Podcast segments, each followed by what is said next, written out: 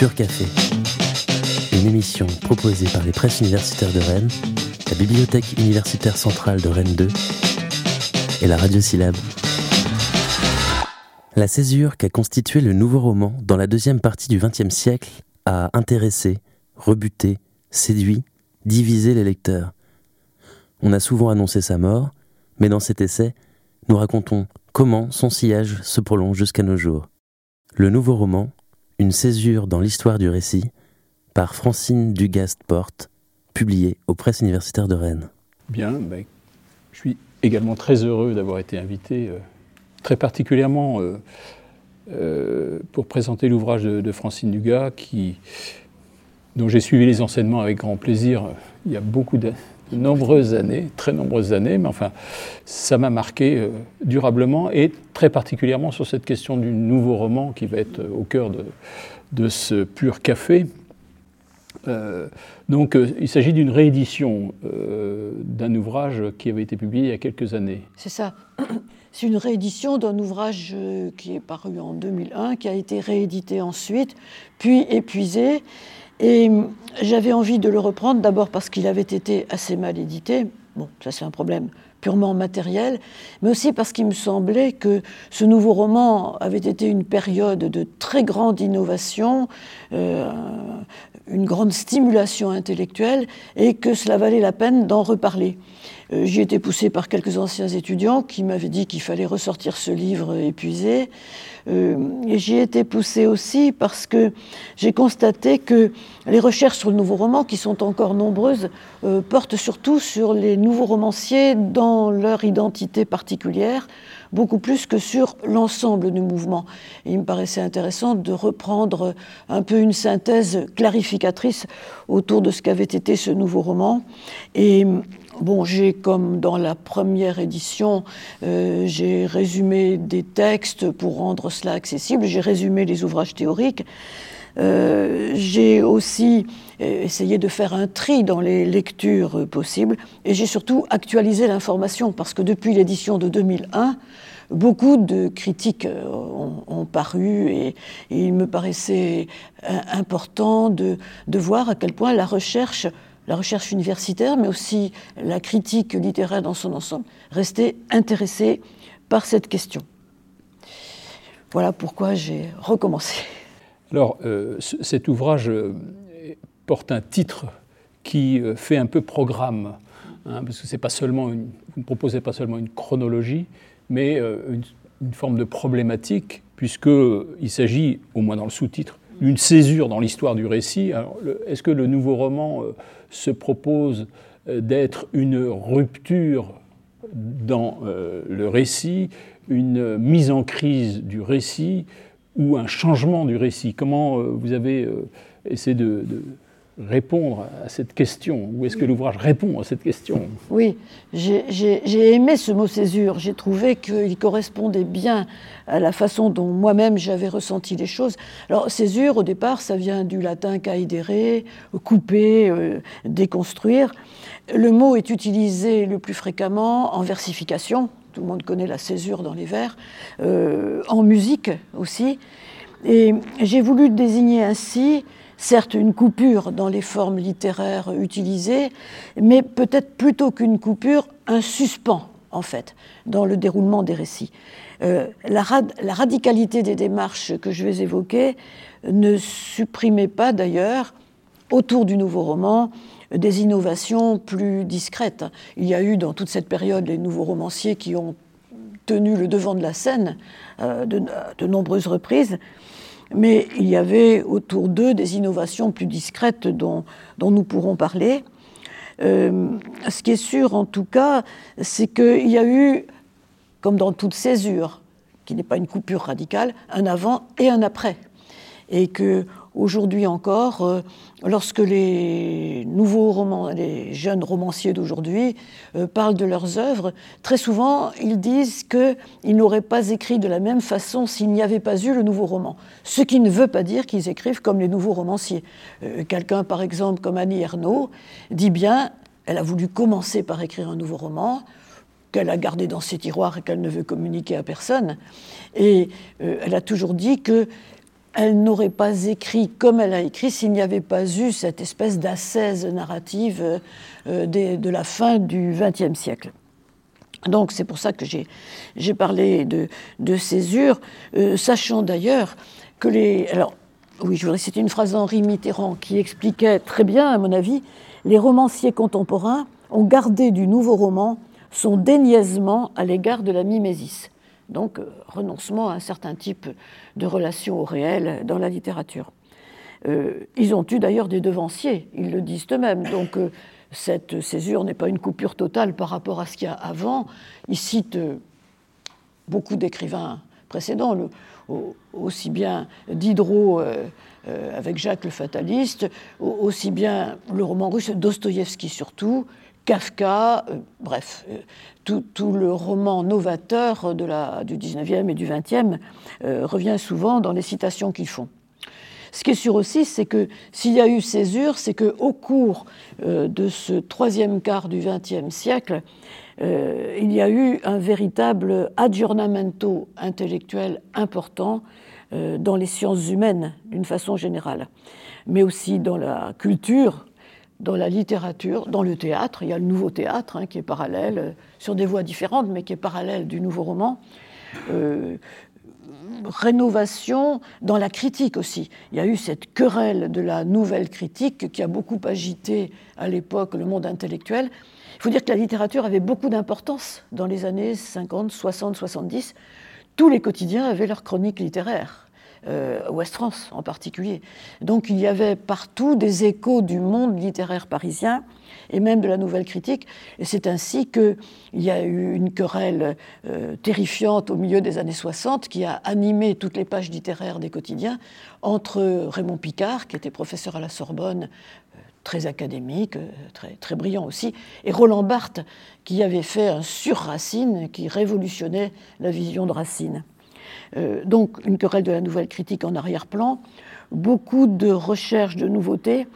Et je, dois dire que ici même, en 1968, dans cette querelle des anciens et des modernes renouvelés, euh, à la demande de beaucoup d'étudiants, euh, ma collègue Nicole Botorel et moi, nous avons mis au programme des nouveaux romans. Et le nouveau roman, à vrai dire, nous apprenions presque en même temps que les étudiants ce qui était en train de paraître et ce qui paraissait sur ce sujet. Et au total, nous avons inscrit cela dans les programmes, mais c'était euh, une cause d'affrontement, euh, de condamnation. L'université et le théâtre euh, étaient le théâtre d'une lutte entre les mandarins et les assistants.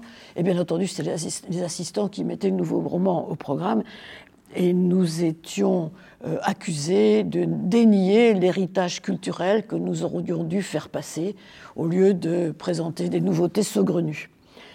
Et en fait, je reprends l'idée de Mitterrand, euh, d'Henri Mitterrand et de la, du déniaisement à l'égard de la mimésis.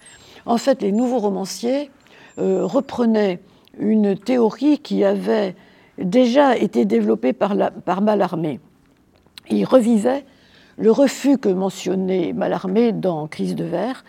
Mallarmé disait que le scandale des nouvelles poésies euh, venait de ce qu'on avait, je cite, touché au vers. Et ailleurs, il récusait d'ailleurs un usage du langage et de la prose qui sombrait dans ce qu'il appelait l'universel reportage.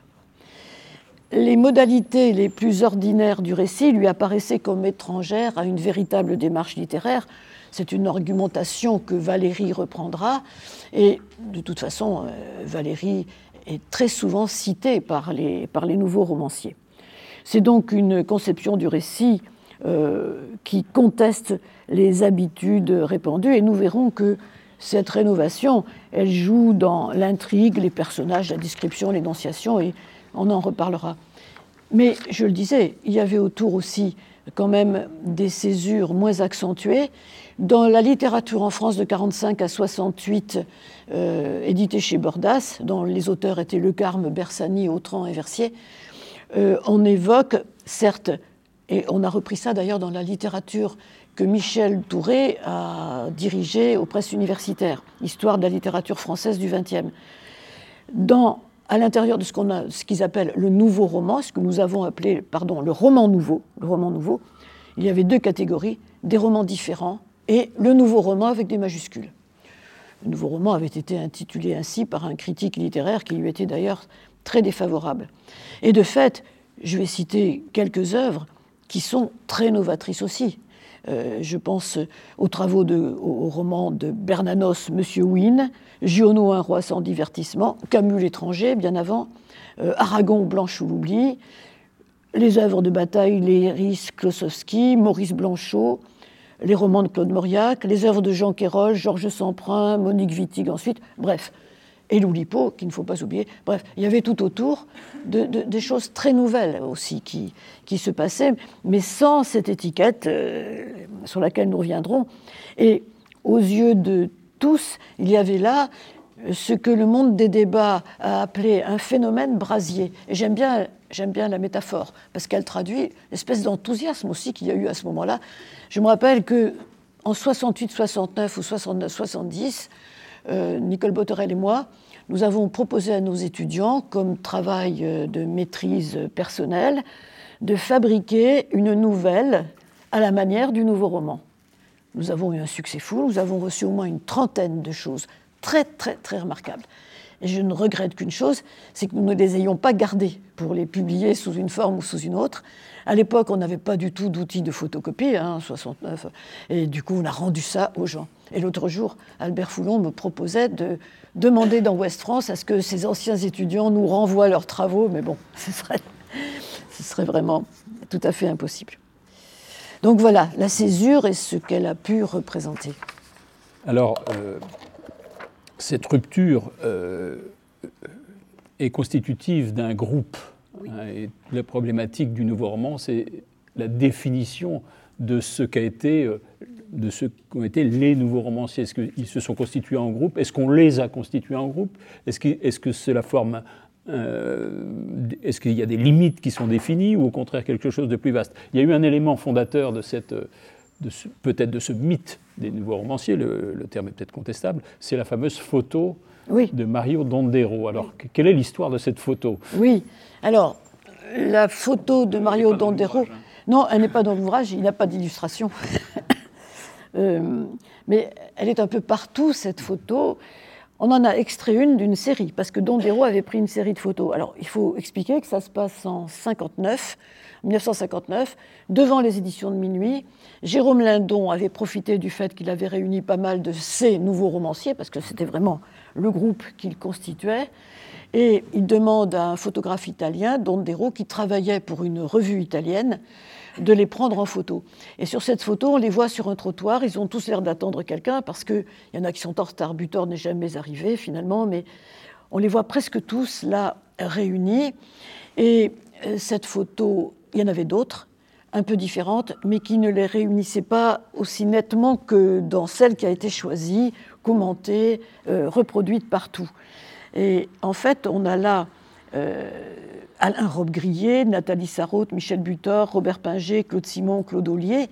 Au fond, ceux qui ont été d'ailleurs adoubés par Jean Ricardou. Non, Butor n'était pas arrivé, Duras non plus, mais en fait, elle faisait preuve d'une mauvaise volonté très, très délibérée.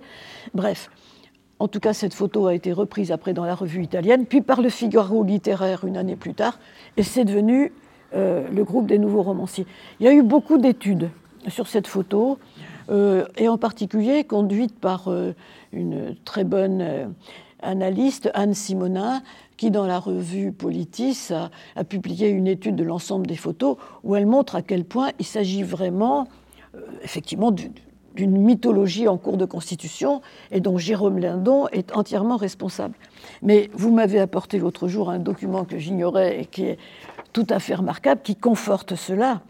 Euh, c'est dans Le Monde du 21 novembre 1962, une publicité pour les éditions de minuit. Et sur cette publicité, on voit quatre euh, des grands nouveaux romanciers, euh, Beckett, Pinger, Rob Grillet, Simon, et en haut, une liste. Et Lindon n'a aucun scrupule pour insérer dans la liste Marguerite Duras et Beckett, qui voilà. Alors Marguerite Duras, bien sûr, elle, furieuse. Mais tous tenaient à ce qu'elle soit là. Et c'est très amusant parce que dans beaucoup d'interventions orales, Rob Grillet parle de notre Marguerite, en disant que de toute façon elle est des leurs, même, si elle ne le veut pas. Donc euh, il faut voir l'importance dans la constitution du groupe d'un phénomène qui est un phénomène euh, euh, vraiment de publicité, de constitution par les médias d'un groupe littéraire. Et quelque part, il y a eu les analyses de Gisèle Sapiro, une sociologue euh, très importante de la, culture, qui a très bien montré combien euh, l'histoire littéraire dépend des médiations. Et c'est vrai que le Nouveau Roman a été créé par euh, de très nombreuses médiations, par les, les, revues en particulier, par les deux grandes éditions, édition de minuit et édition du Seuil, Gallimard, mais de façon plus secondaire. Donc, euh, à cela s'ajoutait euh, le fait que, une fois le groupe plus ou moins constitué, on les invitait partout. On organisait des tables rondes à la radio, des tables rondes dans les journaux, euh, périodiquement, les grandes revues aussi les, les, citaient. Il y, a, eu des, choses extrêmement intéressantes dans les lettres françaises, dans le Figaro littéraire, euh, dans Preuve, euh, dans Esprit, euh, dans les nouvelles littéraires, enfin, les revues de l'époque les interrogent, et, souvent en groupe. C'est pour ça que moi j'ai tenu un peu à essayer de rendre cette démarche collective. Alors, les noms, j'en ai cité plusieurs. Il faut bien sûr, à mon avis, ajouter Samuel Beckett, qui est en fait de la même génération. Il était plus jeune que Nathalie Sarraute, hein, Samuel Beckett. Et, donc c'est un peu la même génération. Et puis nous en reparlerons, mais c'est lui qui a été un des premiers auteurs euh, du nouveau roman. Mais des gens autour euh, qu'on pourrait étudier très largement. Je pense à Jean-Louis Baudry, Jean-Pierre Faye, Jean Thibaudot, Claude Mauriac, Monique Wittig dans la génération suivante. Bref, il y a beaucoup d'autres qui auraient mérité d'être euh, des nouveaux romanciers patentés par Jean Ricardou. Mais Jean Ricardou, qui lui était un enseignant, assez dictatorial, euh, a voulu faire une réglementation du nouveau roman et un groupe euh, qui était, pensait-il, à son obédience. Il a, dans tous les colloques de l'époque, il a euh, mené un combat vigoureux pour une sorte d'application de la doctrine, en particulier contre toute présence du référent dans les textes. Il haïssait le référent. Il a été romancier aussi. Il est difficile à lire, très objectivement c'est plutôt des, suites de poèmes en prose qu'il a écrits, et, qui ne sont pas du tout négligeables hein, par ailleurs. Donc il y a ce groupe adoubé en quelque sorte par Jean Ricardou et puis beaucoup de gens autour. Alors, euh, je tiens à utiliser le plus souvent, quand je parle du nouveau roman, maintenant un mot dont je trouve que euh, Roger Michel Allemand, qui est un très bon critique du nouveau roman, euh, il a eu l'idée d'utiliser ce mot que je trouve très efficace, il parle de mouvance pour parler du nouveau roman. Et ça évite comme ça d'imaginer derrière euh, une école avec des manifestes, des revues supports, etc. Ce n'était pas ça du tout, le nouveau roman. Ils étaient des individus rassemblés sur les mêmes idées, mais pas du tout un groupe très constitué. Donc je parlerai plutôt de, mouvance, effectivement, pour les définir. Alors cette mouvance, euh, elle a quand même existé dans le temps. Euh, elle n'est pas advenue n'importe quand. Et euh, les années 60 ont été l'acmé du, du, nouveau roman, c'est certain, mais ça commence quand même beaucoup plus tôt. Si on regarde les premières publications, Beckett publie Murphy en 1938, quand même, avant la guerre. Et euh, Marguerite Duras aussi publie son premier roman en 1939, Les Impudents. Euh, c'est Sarraute qui publie en 1939. Duras, c'est pendant la guerre. Ou en 1943. 43, quelque chose comme ça. oui, oui, oui. Ce sont les prémices. Ce sont les prémices. Qui, ne se connaissent pas encore comme nouveaux romanciers. Oh, certes non. Ils ne se connaissent pas du tout. Euh, alors, Murphy et Tropisme, qui sont les deux premiers, la 38 et 39, n'ont pour ainsi dire pas de lecteurs, mais quand même quelques lecteurs très compétents, parce que à ce moment-là, euh, euh, ils reçoivent les éloges d'écrivains, et en particulier, on commence à considérer immédiatement Nathalie Sarraute avec Tropisme comme une sorte de poète, de romancier poète. Donc une réception chaleureuse, mais très restreinte. Et puis après, plusieurs publient pendant la guerre, hein, effectivement, euh, Duras, euh, euh, Claude Simon, ses premiers livres paraissent pendant la guerre. Et déjà, on fait le rapport avec l'étranger de Camus, qui paraît en 42, si je me souviens bien. Donc, quelque chose naît qui se poursuit un peu pendant la guerre et qui ensuite euh, va prendre beaucoup plus d'importance. J'ai fait une chronologie qui est dans le livre, hein. là je me suis contentée de la photocopier, mais la production du nouveau roman, c'est très considérable, hein. de, 1938 euh, à 2000 et quelques, parce qu'ils ont continué longtemps. Donc, euh, de longues années, et il faut, avec à certains, à certains moments, un, un succès assez considérable, et des prix littéraires. Ça, ça paraît surprenant parce que on a l'impression aujourd'hui que c'est effroyablement incompréhensible tout ça. Il y a eu quand même une expérience qui vient d'être faite de soumettre un manuscrit non connu euh, de Claude Simon à plusieurs éditeurs euh, qui l'ont refusé. Enfin, une moitié n'a pas répondu et, dans l'autre moitié, plusieurs ont refusé. Donc euh, ça en dit long. il ne faut pas oublier que Claude, Claude Simon a reçu le Nobel, les journaux français étaient pour certains dans l'embarras. Ils n'avaient aucune notice sur ce monsieur-là. Donc, quand même, je ne vais pas vous les citer tous, hein, mais les prix littéraires, par exemple, le prix Fénéon en 55 à Robe Grillé pour les gommes, le prix des, critiques pour le voyeur, le prix Fénéon à Butor en 57 pour l'emploi du temps, le Renaudot pour la modification en 57, à Solers que j'aurais dû mentionner tout à l'heure, le Fénéon pour Le Défi en 1958, Aolier le premier prix Médicis pour la mise en scène, Simon le prix d'Express pour la route des Flandres, euh, etc. Quoi. Euh, des Féminas, des, euh, Duras le Goncourt, qui avait fait grand bruit pour l'amant, Ollier le prix de France Culture pour Marrakech Médine en 79, Pinger le Grand Prix national des lettres en 87, le prix Nobel de littérature pour Beckett, euh, en 69, oui c'est ça, et pour Simon en 85. Donc ils n'ont pas, ils ont quand même été perçus. Euh, et avec une reconnaissance, une reconnaissance euh, en particulier, il faut reconnaître chez les spécialistes de littérature quand même. Hein, c'est resté une littérature un peu pour connaisseurs, sûrement. c'est ce qui la condamne par certains côtés. Alors, je voudrais dire aussi que pendant toute cette période-là, il y a eu des succès, les prix littéraires le manifestent, mais aussi des pamphlets. Euh, en général, toute une partie de la presse, euh, je pense à la revue de la Table Ronde par exemple, détestait euh, le nouveau roman. paradoxalement, aussi, la revue de Sartre les condamnait. Parce qu'ils perdaient de vue les problèmes de société. tout au moins, c'est de ça qu'on les accusait. François Mauriac, alors que son fils, lui, était très pour le nouveau roman et a consacré un très bel ouvrage, La littérature, A-L-I, euh, au nouveau roman et aux nouveautés. François Mauriac, donc, euh, écrit un article féroce sur Robe Grillé qui s'intitule La technique du cajot de Grillé. Et il montre le parallélisme entre la technique de description de Grillé et les poèmes de Ponge, qu'il honnit. Où est la création? Où est Dieu dans tout ça? Euh, Enfin, je caricature Mauriac, qui est un excellent romancier par ailleurs, hein, mais voilà, il n'a rien compris, là, c'est sûr. Alors, il y en a un autre, Pierre de Boisdeffre, lui, je le prends comme exemple, c'était un critique littéraire, historien de la littérature, brillant, euh, très attaché à la tradition. Et en 1967, il écrit ceci à l'adresse de Rob Grillet. Méditez cet axiome, Rob Grillet. Chaque lecteur que vous gagnez est un lecteur perdu pour la littérature romanesque.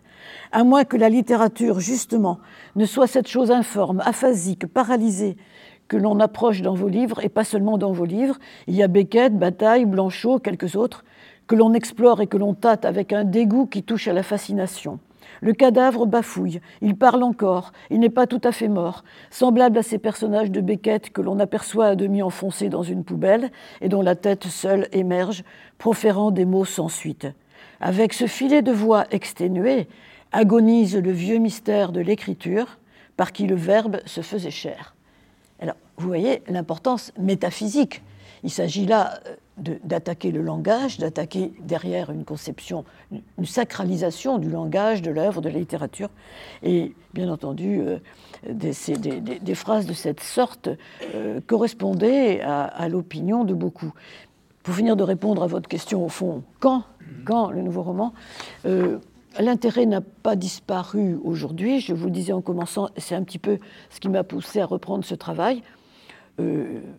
L'année dernière, en 17, Mathieu, Mathieu Garrigou-Lagrange a consacré une de ses émissions au nouveau roman deux ouvrages qui viennent de paraître, euh, de Boris Gobille, Le mai 68 des écrivains, crise, politique et avant-garde littéraire. Un autre ouvrage édité par les presses universitaires, de Pierre-Marie Héron, Françoise Joly et Annie Pibarot, Aventure radiophonique du nouveau roman, euh, acte d'un colloque, édité au Pur en 2017. Vous voyez, donc ça continue à intéresser les chercheurs, mais il y a aussi le prolongement de leur vie dans les années 2010. Alors, plusieurs d'entre eux ont été à cheval sur les deux siècles. Et c'est ainsi qu'après 2000, oui, après 2000 plutôt, Claude Simon publie encore Le Tramway et l'Acacia, qui sont des, ouvrages remarquables et dignes de la meilleure veine de Claude Simon.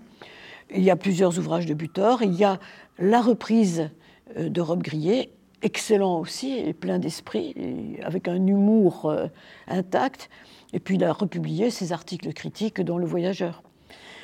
Parallèlement, on s'y intéresse euh, autour de la littérature. Laurent Binet publie en 2015 La cinquième fonction du langage, qui est un roman extrêmement drôle, mais il faut reconnaître que c'est un peu pour connaisseurs, parce que si on ne connaît pas les noms des auteurs de la nouvelle critique, on est un peu perdu dans cette histoire d'assassinat de Barthes. Euh, voilà. Euh, il y a eu aussi une pièce de théâtre de Christophe Honoré, le cinéaste romancier par ailleurs. En 2012, cette pièce a été présentée à la colline. Elle avait été présentée l'été précédent euh, à Avignon et avec un très grand succès. J'y suis allée. Euh, c'était très, tout, ça montrait chez Christophe Honoré une grande connaissance en fait euh, du nouveau roman parce qu'il leur faisait dire, enfin il faisait dire aux acteurs qui jouaient les rôles en entrecroisant d'ailleurs femmes et hommes. Les femmes étaient jouées par des hommes et l'inverse, mais il leur faisait dire euh, l'essentiel de leur théorie. Et puis, il ranimait aussi les petites querelles du petit monde parisien littéraire des années 60, si bien que la pièce était extrêmement drôle. J'ai constaté qu'il y avait un grand public. Je me suis toujours interrogée quand même. Qui pouvait être là? On ne peut pas savoir qui sont les gens quand on les regarde au théâtre, mais je pense qu'il y avait un certain nombre de professeurs de lettres de Paris et de la région parisienne, et puis tous ceux qui venaient à Paris et qui avaient étudié tout ça à la fac, venaient voir euh, cette pièce, euh, le nouveau roman.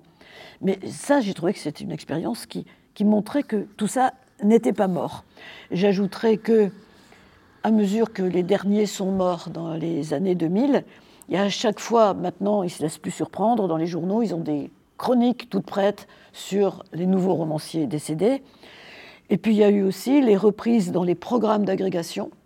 Duras, Simon, Rob Grillet ont été au programme d'agrégation. Il y a les éditions euh, successives dans la bibliothèque de la Pléiade, Sarraute, Duras, Simon. Et puis les sociétés qui sont très actives. J'ai reçu hier le dernier, le dernier cahier Claude Simon de la, société, de, la de la Société des lecteurs de Claude Simon. Je souligne lecteur J'aime beaucoup mieux ça que ami. Je trouve que c'est plus intéressant. Voilà, quand? Voilà, bah, quand euh, Aujourd'hui encore. Alors, euh, ces, romanciers publient à une époque où euh, Lacan, Foucault, Barthes, Lévi-Strauss sont sur le devant de la scène des sciences humaines. L'une des caractéristiques peut-être aussi du nouveau roman, même si ce n'est pas tout à fait nouveau, c'est leur rapport à la critique. Ils sont producteurs de critiques, pas seulement de création littéraire. il y a ce, dualisme chez eux qui est, très permanent. Ils vont produire, et quelquefois même, euh, ils vont produire plus de critiques parfois que, de, création romanesque. Je pense à Ricardou. À Ricardou, c'est très clair pour Ricardou. Oui, oui, ça c'est très clair. Ils sont tous extrêmement soucieux de critique euh, sur ce fond d'évolution des sciences humaines mm. qu'on évoquait. Euh, en fait, c'est la période où d'ailleurs sont diffusées euh, par les maisons d'édition les œuvres de bah, Freud, Marx, Saussure. il y a une masse de, de production autour des grands ancêtres créateurs des sciences humaines. Et ce succès euh, retentit sur le, travail littéraire. Euh, ils ont tous été théoriciens. Il ne faut pas oublier aussi que, on aura peut-être le temps d'en parler, mais une des formes nouvelles que prennent les romans, c'est qu'ils intègrent un métatexte.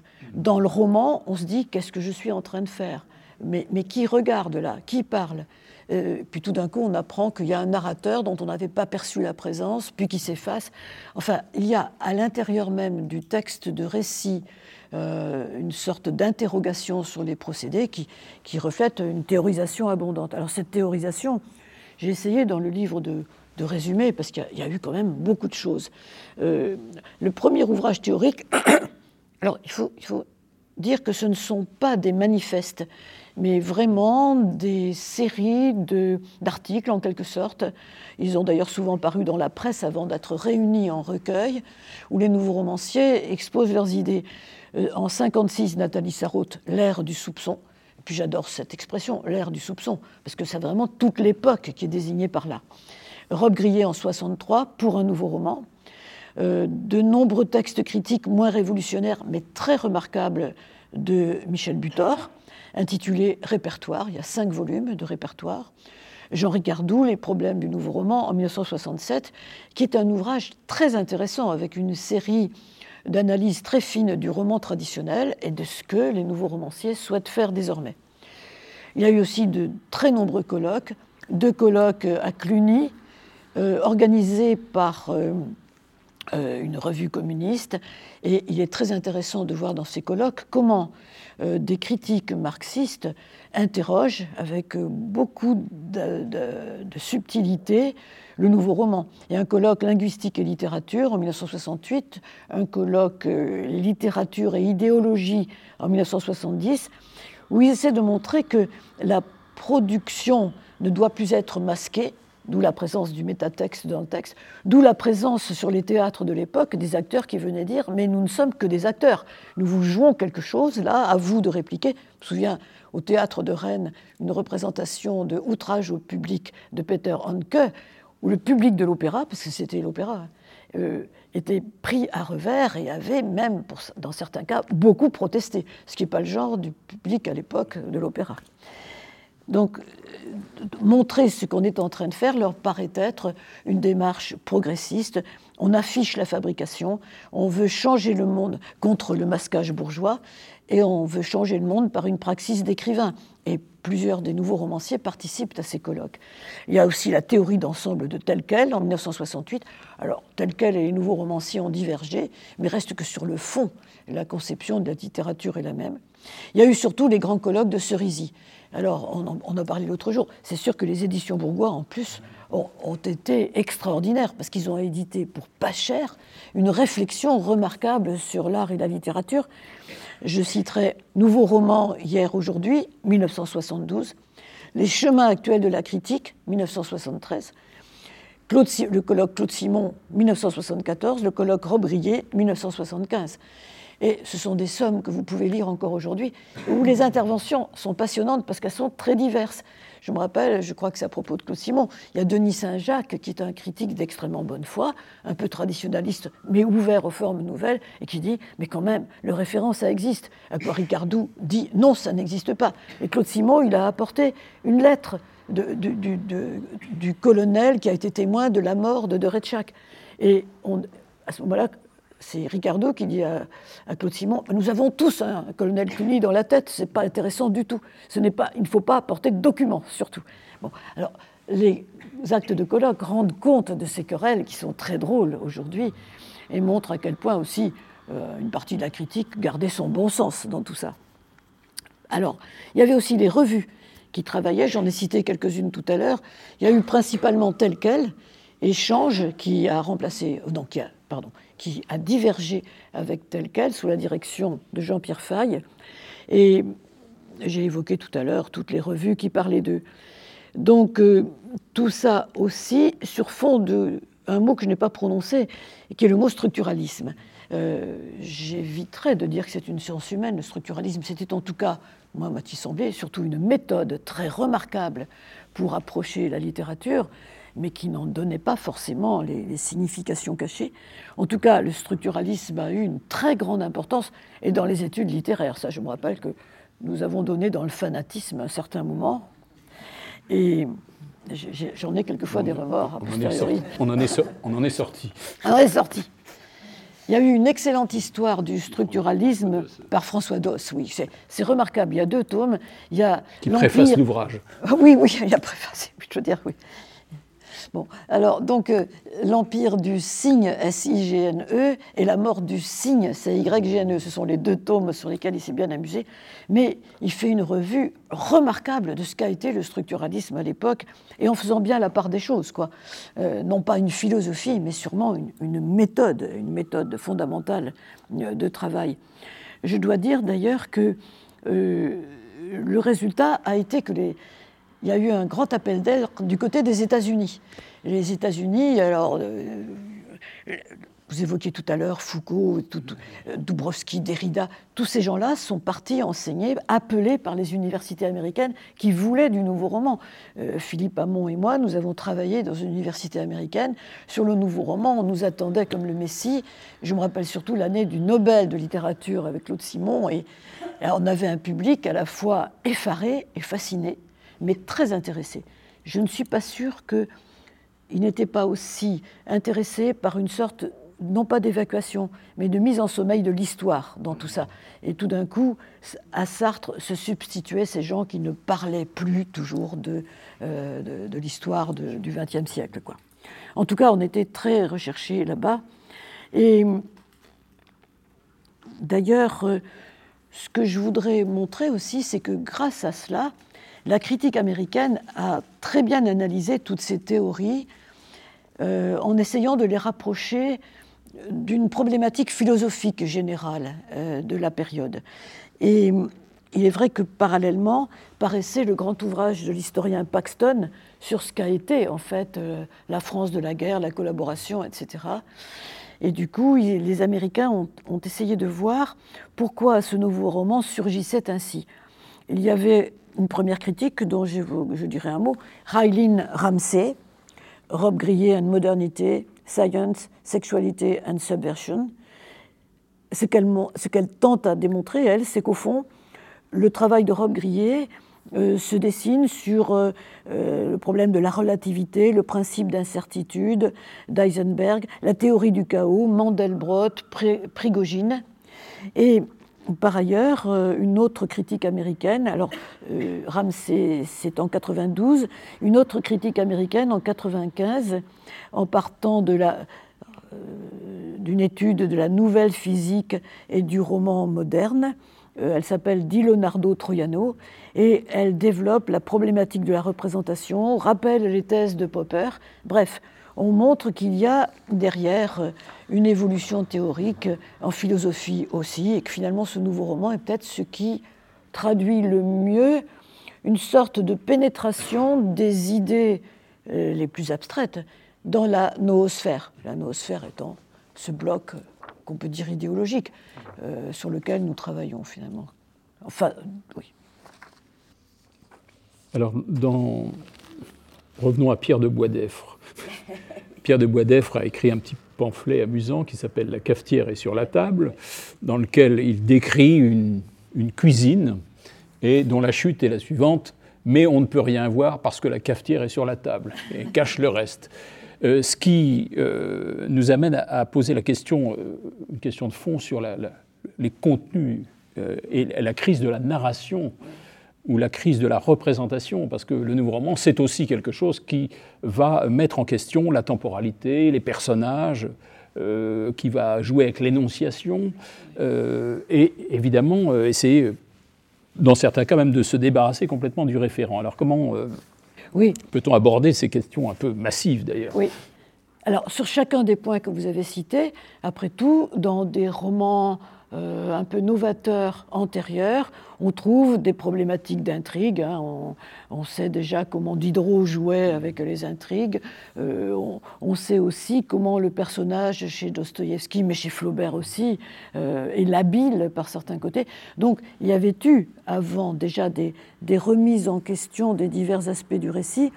Moi, il me semble que ce qui a été le plus difficile à supporter pour les lecteurs dans le nouveau roman, mais ce qui pouvait aussi intriguer et plaire, c'était la radicalité de la transformation. On jouait sur tout à la fois, tout à la fois. Euh, une intrigue sans queue ni tête, hein, avec des retours en arrière euh, euh, absolument pas signalés. Par exemple, ce personnage de l'ancêtre de Claude Simon dans Les Géorgiques, il a 50 ans. Il est général en chef de l'artillerie de l'armée d'Italie. Il réside à Milan.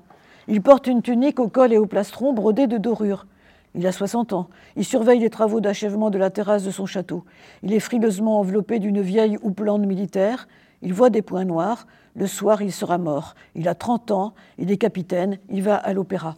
Voilà une présentation de personnage. Déjà, euh, rien que sur la chronologie, vous voyez ce que, ce que ça peut donner.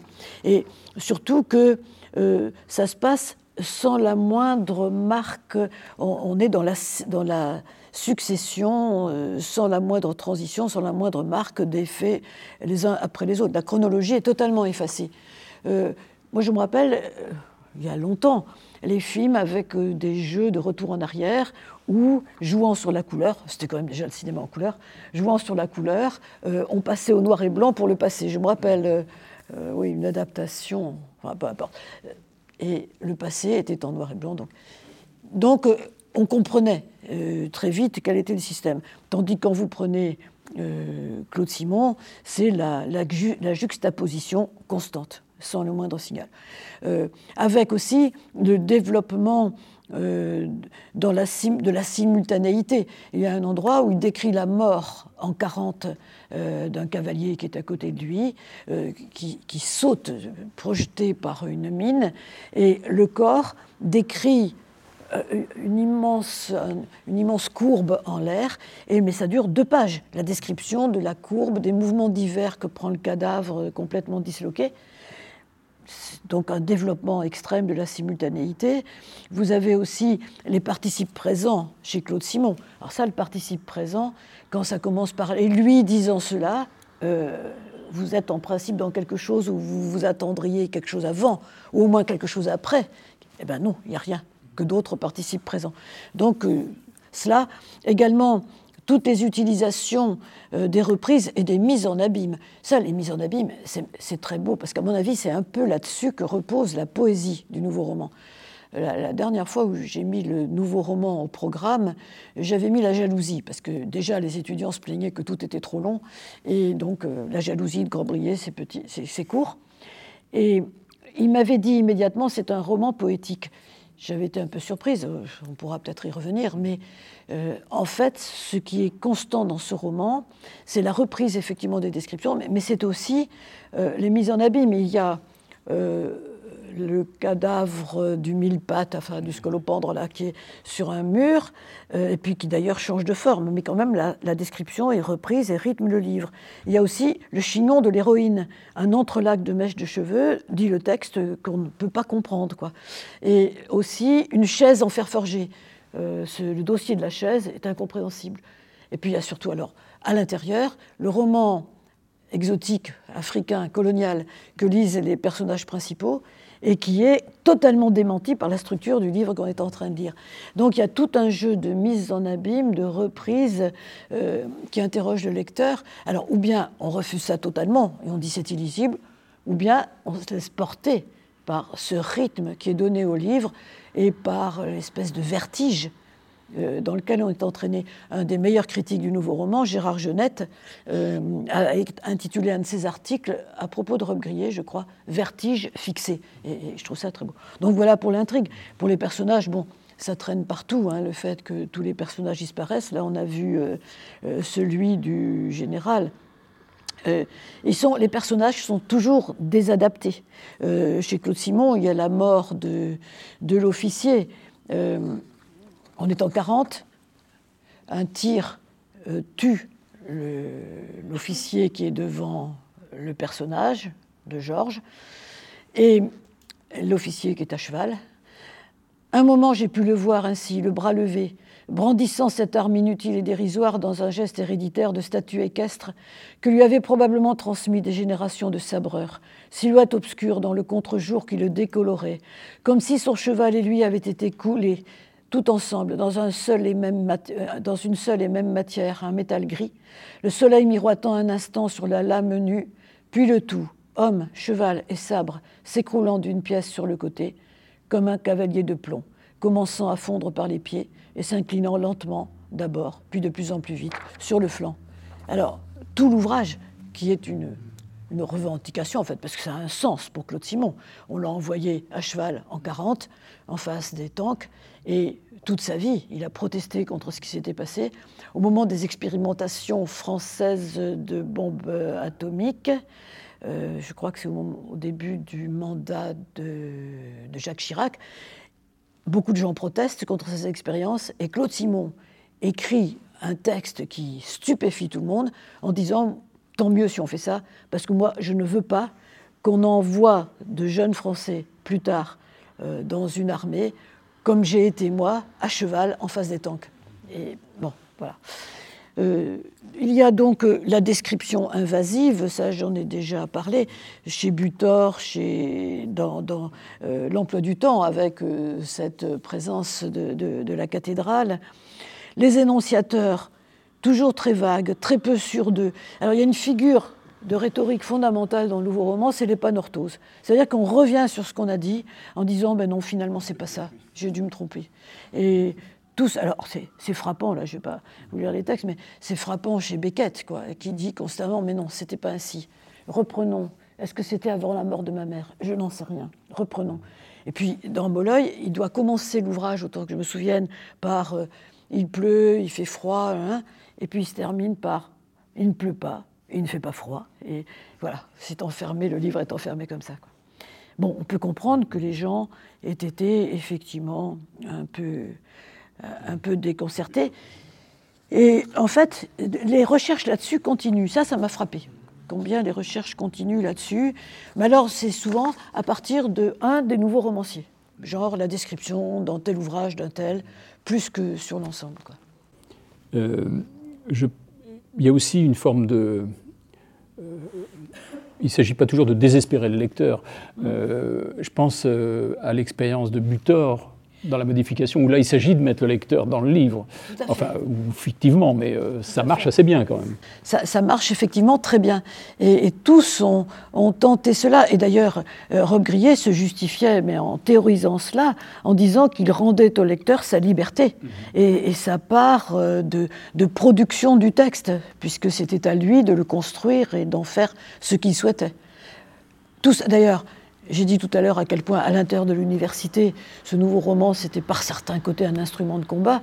En tout cas, ça faisait partie de la lutte contre toute passivité, toute obligation reçue, euh, toute dictate de quelque hiérarchie que ce soit. Et quelque part, là, la hiérarchie disparaissait en effet entre l'auteur et le lecteur. Alors, se pose aussi un peu la question de la poésie, voire des, de la finalité esthétique du, nouveau roman, euh, euh, parce que ce n'est pas ça a pu être vécu comme de la provocation, mais il y a aussi un fond esthétique, un fond. Ce sont des artistes. Vraiment, oui. Ils ont voulu être des artistes et euh, il y a chez eux une, recherche de formes nouvelles. ce qui est frappant, par exemple, c'est le, le type de langue qu'ils adoptent délibérément. Euh, chez Rob dans ce qui est une pseudo-autobiographie qui était extrêmement drôle par certains côtés, mais très impressionnant par d'autres, dans les romanesques, euh, il adopte le style de Chateaubriand, François-René de Chateaubriand. Et d'ailleurs, quand il évoque son père, euh, ça se passe dans une salle sombre, on embrasse la joue creuse du père, c'est le début des Mémoires d'outre-tombe, c'est très drôle. Mais il a ce sens d'une langue qui euh, lui donne aussi la capacité de faire un ouvrage à dimension fantastique, fantasmagorique vraiment.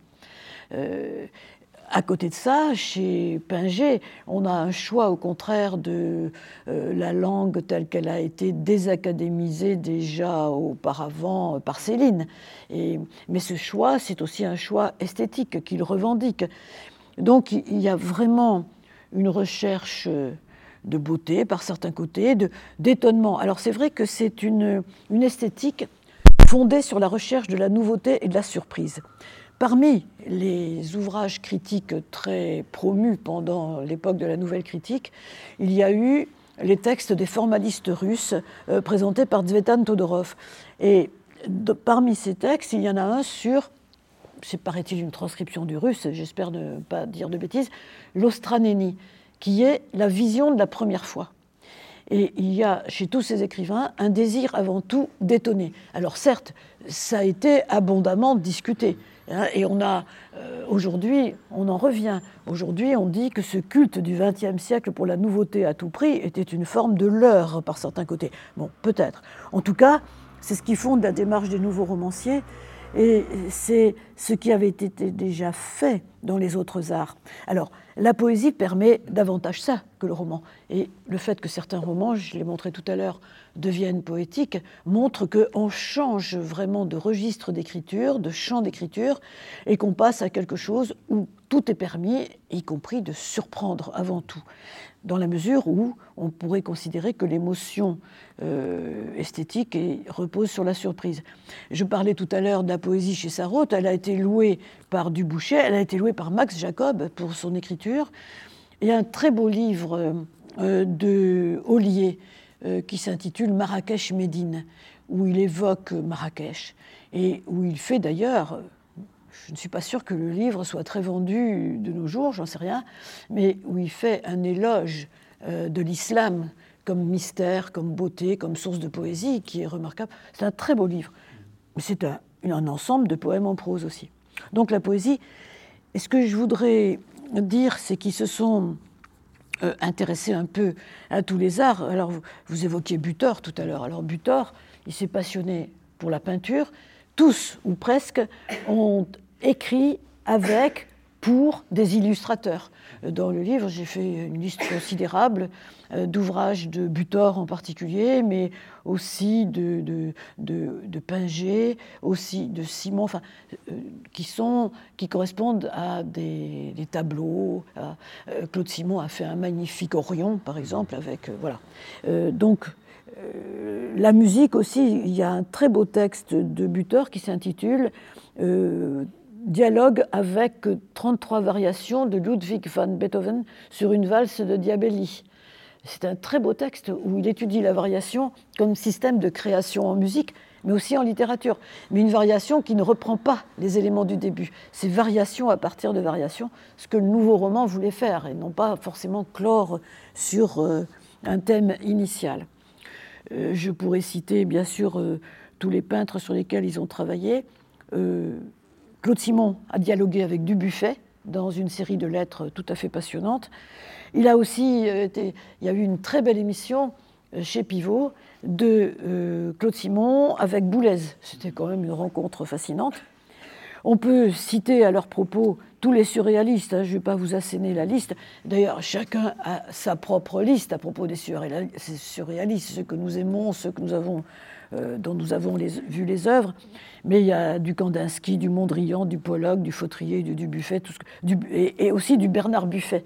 J'ai constaté en voyant l'exposition Bernard Buffet euh, il y a deux ans que quelque part, il y avait une mode de l'époque sur euh, la façon de présenter tout sous forme de quadrillage, de topologie géométrique, voilà. Et j'ai choisi, et j'étais très content que les presses acceptent ça, j'ai choisi un tableau vous n'allez pas très bien le voir, mais de euh, Vieira da Silva pour la couverture.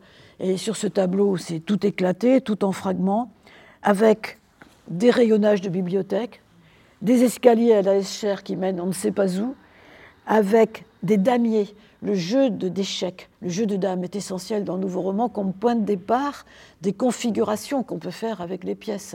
Une programmation géométrique, là aussi. Voilà, donc j'ai donc, euh, mais c'est peut-être avec le cinéma que les rapprochements seraient les plus intéressants dans les autres arts. Euh, en fait, le nouveau roman représente des transgressions en art qui ont déjà été faites dès la fin du 19e et même un peu avant, euh, en peinture, en musique, ça intervient très vite aussi, et pas en littérature, mais aussi il faut se rappeler ce que Boisdeffre dit, le Boisdeffre de la cafetière est sur la table, ce qu'il dit aussi du fait que le verbe s'est fait cher et que quand même, quand on touche au langage, c'est dangereux. Quoi. Et il y a ce scrupule-là qui explique peut-être que la littérature pas, ne soit pas tout de suite entrée dans ce champ d'innovation. En tout cas, pour ce qui est du cinéma, tous ont travaillé pour le cinéma. Il y a eu des films cultes, mais les plus cultes, évidemment, c'est ceux avec Alain Resnais. Euh, Hiroshima, mon amour de Duras, euh, l'année dernière à Marianne Bad de Rob Grillet. qui sont encore qu'on peut voir, qui sont de grandes œuvres, beaucoup de films qu'on pourrait citer d'eux, et puis tout autour. Alors, moi, bon, j'aime beaucoup le, cinéma contemporain, mais j'avoue que euh, je trouve euh, quelquefois que ça raconte un peu trop facilement.